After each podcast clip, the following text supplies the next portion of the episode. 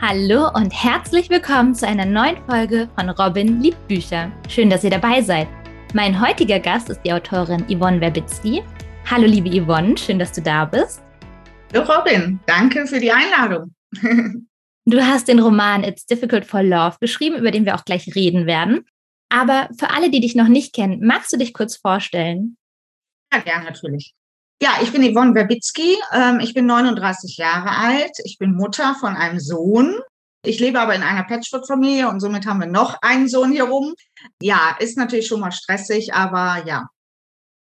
Ich bin hauptberuflich äh, als OGS-Betreuerin offene Ganztagsgrundschule äh, tätig und Autorin ähm, ist praktisch mein zweiter Beruf. ja, ich lebe in äh, NRW im äh, Rheinland, in der Nähe von Köln ähm, vielleicht kommt da dann auch die Frage her oder die Antwort beziehungsweise zu der Frage, äh, warum mein Roman in Köln spielt. ja, dann, dann kommen wir ja auch mal direkt zu deinem Roman. Du hast einen New Adult Roman geschrieben, It's Difficult for Love. Ja, magst du mal ganz kurz den Hörer und Hörerinnen einen Einblick in die Geschichte geben? Ja, gerne. Ähm, ja, also es geht hauptsächlich um den Tom, das ist der Hauptprotagonist, der ist 22 Jahre alt und ähm, er wohnt in Birkenfeld mit seinem Vater und äh, beschließt dann halt während des äh, Studiums, er studiert angewandte äh, Informatik, dass er da irgendwie nicht weiterkommt und stecken bleibt in Birkenfeld und beschließt dann halt nach Köln äh, sein Studium weiterzumachen und äh, sucht natürlich dann auch ein Zimmer oder eine Wohnung und äh, trifft auf eine WG. Und in dieser WG kommt ihm dann auch schon direkt seine vermeintliche Traumfrau entgegen praktisch. Und ja, es kommen einige Probleme, sprachlich sowie persönliche Probleme auf ihn zu. Und ähm, ja, ob er das halt meistert, das ist etwas schwierig. Hm, spannend. In der Beschreibung zu deinem Buch steht so schön, ich zitiere, ein Roman über die Achterbahn des Lebens und die Facetten der Liebe. Genau. Wie kam es denn zu der Geschichte? Also was hat dich inspiriert? Ja, mich, äh, was hat mich inspiriert? Ja, also Köln, wie gesagt, habe ich gerade schon gesagt, ich lebe in der Nähe von Köln und Köln ist äh, eine Stadt für mich, die mir sehr, sehr gut gefällt. Ich äh, halte mich äh, sehr gerne dort auf und äh, mir gefällt halt, ja, die Sprache dort, die Kultur, wie die Menschen da so leben, so frei und locker. Und ähm, ja, das wollte ich halt eigentlich ein Stück weit wiedergeben. Natürlich kenne ich auch nicht alles von Köln, logisch, ich bin ja da nicht aufgewachsen. Aber ähm, ja, das hat mich so inspiriert, halt schon mal in diese Richtung zu gehen. Und damit habe ich auch angefangen. Das war praktisch mein Startpunkt. Und ähm, ich arbeite immer viel mit Mindmaps und äh, habe tatsächlich mit Mindmap diesen Handlungsort angefangen und dadurch weitere Ziele, Termine und weiß ich nicht, alles so festgehalten und dadurch ist meine Geschichte entstanden. Und äh, jetzt bei meinem zweiten Roman ist das ein bisschen anders, aber ja, man lernt ja dazu. War dir auch von Anfang an klar, dass du aus der Sicht eines jungen Mannes eigentlich schreiben möchtest? Ja, das war mir von Anfang an klar, weil ähm, ich lese natürlich selber auch, äh, auch Liebesromane hauptsächlich. Und da ist mir halt aufgefallen, dass die meisten Romane oftmals aus der Frauensicht geschrieben werden. Mhm. Und ich wollte es halt mal anders machen. Ich wollte mal ein bisschen rausstechen aus der Masse ähm, und einfach mal einen Mann als Hauptprotagonisten nehmen und gucken, wie das ankommt. Dann kannst du sicher uns ein bisschen was über Tom verraten. Magst du ihn kurz vorstellen? Natürlich. Also Tom, wie gesagt, habe ich schon gesagt, ist 22 Jahre. Er studiert angewandte Informatik und ähm, er ist eigentlich ein legerer Typ, ganz normal gebaut, gar nicht großartig sportlich oder gut aussehend, ähm, ganz normaler Mensch einfach. Und ähm, ja, er ist, ja, wie mag man sagen, eigentlich etwas schüchtern, was natürlich auch seiner Kindheit oder auch seinem äh, Lebensstil ein bisschen zu schulden ist. Und aber das möchte er ja ändern, deswegen ja auch dieser Schritt in die Großstadt Köln. Mhm. Aber er kommt halt an Grenzen. Er liebt halt die Rockmusik und eigentlich äh, hat er zu Hause in Birkenfeld immer sehr viel am Computer gezockt. Das ändert sich natürlich dann schlagartig in Köln. da wird er auch ins kalte Wasser geschubst. Welche ähm, Eigenschaften an Tom magst du eigentlich am meisten? Ja, also dass er doch offen ist für das Neue, ähm, auch wenn es ihm vielleicht doch die eine oder andere Angst oder Probleme beschert. Ähm, er lässt sich aber nicht so ganz schnell unterkriegen. Und äh, dass er halt dran bleibt und äh, offen für diese Dinge ist, das gefällt mir sehr gut. Tom fährt ja auch einen alten VW Käfer und in einer deiner Instagram-Posts steht, dass der VW Käfer auch für dich eine besondere Bedeutung hat. Welche Bedeutung hat dieses Auto für dich? Ja, ähm, das ist aus meiner Kindheit zurückzuholen. Äh, und zwar habe ich in, in der Kindheit immer Hör wie der verrückte Käfer geschaut. Die Folgen, ja, die rauf und runter immer wieder. Und ich habe tatsächlich die DVD-Staffel habe ich in meinem Schrank stehen und gucke sie immer wieder noch. Und ähm, ja, ich finde dieses Auto einfach schön. Wenn ich es auf der Straße sehe, egal wie es aussieht, ob grün, ob gelb, ob schon kaputt, ob Cabrio, es ist egal. Mein Herz fängt an zu pochen und ich freue mich und äh, das ist einfach die tolle Verbindung zu dem Auto. Ich selber fahre kein Herbie und auch keinen neuen davon und äh, aber ja, es erfreut mich einfach immer. Vielleicht kommt es ja noch, wer weiß. Ja, ja, ja, genau. genau. Einen weiteren wichtigen Part in deiner Geschichte hat ja auch Mina, Toms Mitbewohnerin, das ist seine vielleicht Traumfrau. Ja, genau, genau. Was kannst du denn über sie erzählen? Ja, also Mina ist äh, 25 Jahre alt, etwas älter als Tom, studiert ebenfalls angewandte Informatik, ist aber kurz vorm Abschluss natürlich schon. Und ähm, ja, sie ist halb Italienerin, ist dementsprechend natürlich ein bisschen mehr temperamentvoller, was ich aber nicht so habe heraushängen lassen, äh, weil das ja auch ein Stück weit Klischee ist. Und ähm, aber sie ist halt sehr hilfsbereit und auch offen für die neue Situation, die da entsteht und ähm, ja begleitet ihn ein Stück auf seinem Weg, um besser klarzukommen, sagen wir mal so. Ja, sie liest auch Bücher, kommt natürlich nicht momentan sehr viel dazu durch ihr Studium, weil sie halt sehr viel Stress hat. Was kann ich noch über die Mina sagen? Äh, braune, etwas längere Haare. Ja, sie, ach so, doch, äh, sie hat, ja, weiß nicht, ob ich das jetzt verraten soll oder ob das schon raus zu weit ist. Sie ist gesundheitlich äh, etwas eingeschränkt ab einem gewissen Punkt. Ja, das ist äh, eine Sache, die ich gerne mit reinnehmen wollte in den Roman, weil ich gedacht habe, darüber zu schreiben, äh, macht vielleicht ein bisschen neugierig, weil das nicht so verbreitet ist, darüber, wo ich geschrieben habe, über diese Krankheit. Soll ich sie benennen? Darauf wollte ich eigentlich hinaus, ja. ähm, aber wenn du nicht drauf eingehen magst, macht, macht ja nichts. Aber ich fand es sehr, sehr spannend, dass, äh, ich sag mal, Mina vielleicht eine kleine Einschränkung hat. Genau. Ja, aber wer neugierig ist, sollte das dann auf jeden Fall lesen, dann erfahrt ihr auch, was Sache ist. Ja, genau. ich wollte jetzt nicht zu viel verraten.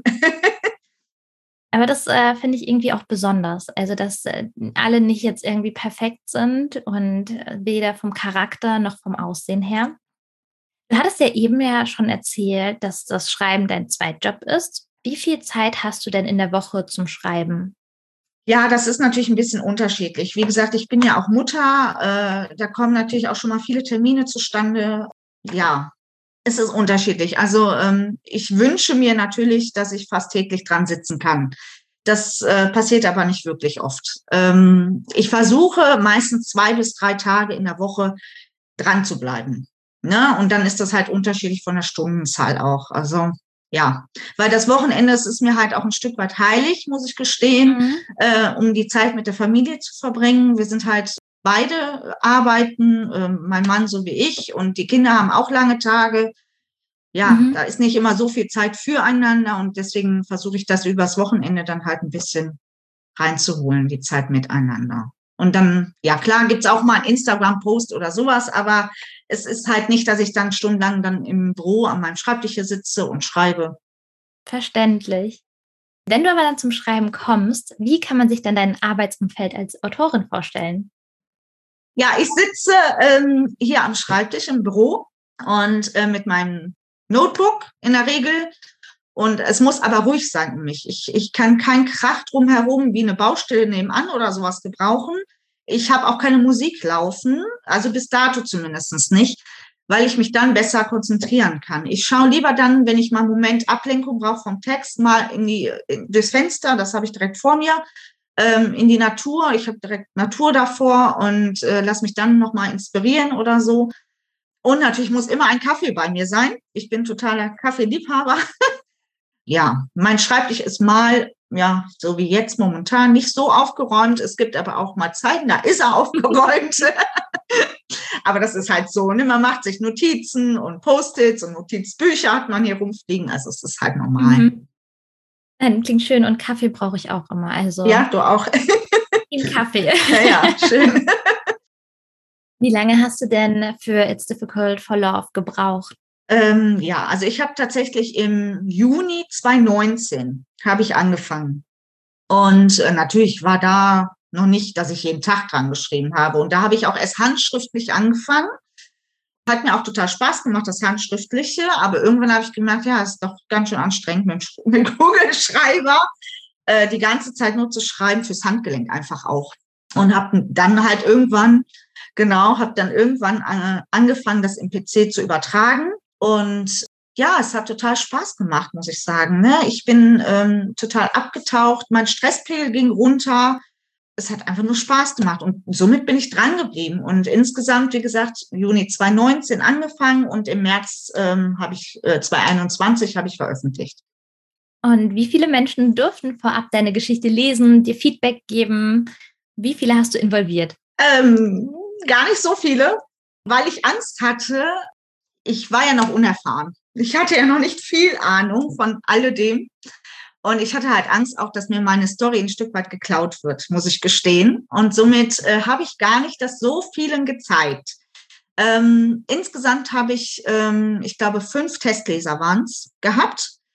Ähm, ein Teil aus der Familie, aber auch ein Teil ähm, Autoren und ähm, ja, wen hatte ich denn noch? Freunde, eine Freundin hatte ich noch, genau. Und dann habe ich aber nicht die ganze Story rausgegeben, sondern ich habe immer nur zwei, drei, vielleicht fünf Kapitel abgegeben.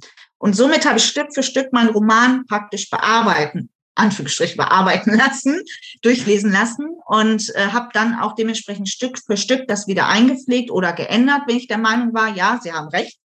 Oder denen sind Fehler aufgefallen, die ich gar nicht gesehen habe, weil ja, man liest immer seinen eigenen Roman, aber man, die Fehler fallen einem selber gar nicht auf weil man da so drinne steckt ähm, und seine Bilder im Kopf ja dazu hat.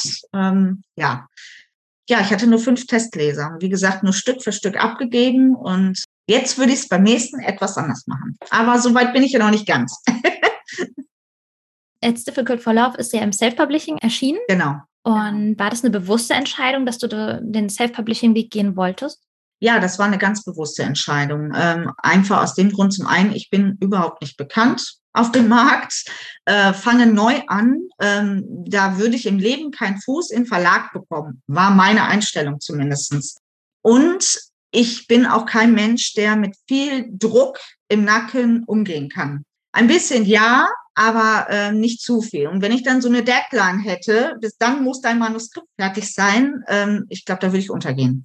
Momentan zumindest. Vielleicht ändert sich das in den nächsten Jahren, das weiß ich nicht.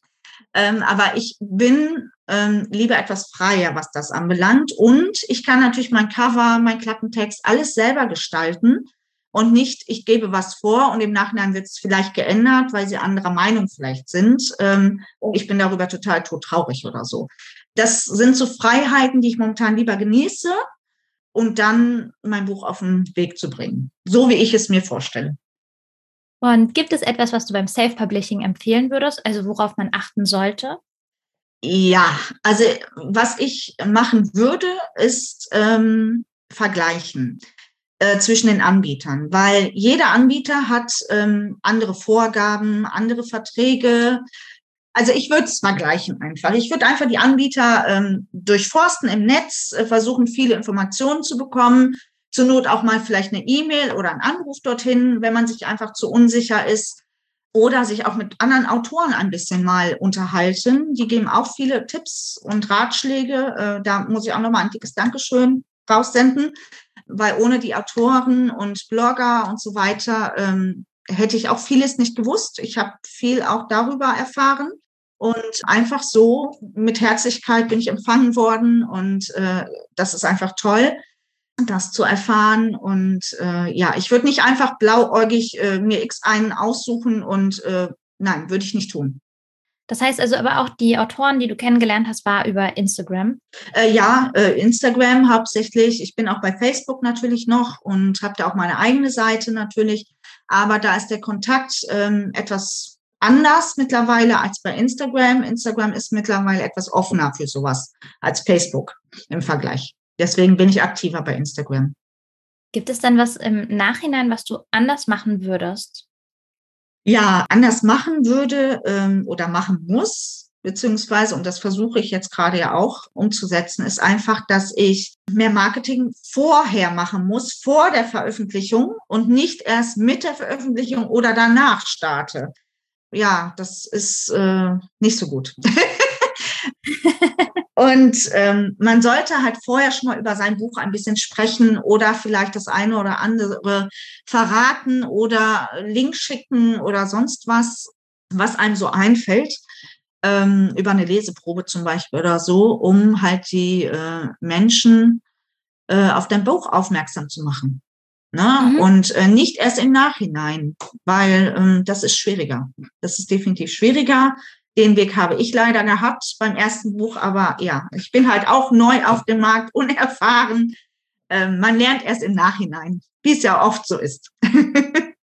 aber Dankeschön für deine Offenheit. Ich werde es mit einigen helfen. Ja.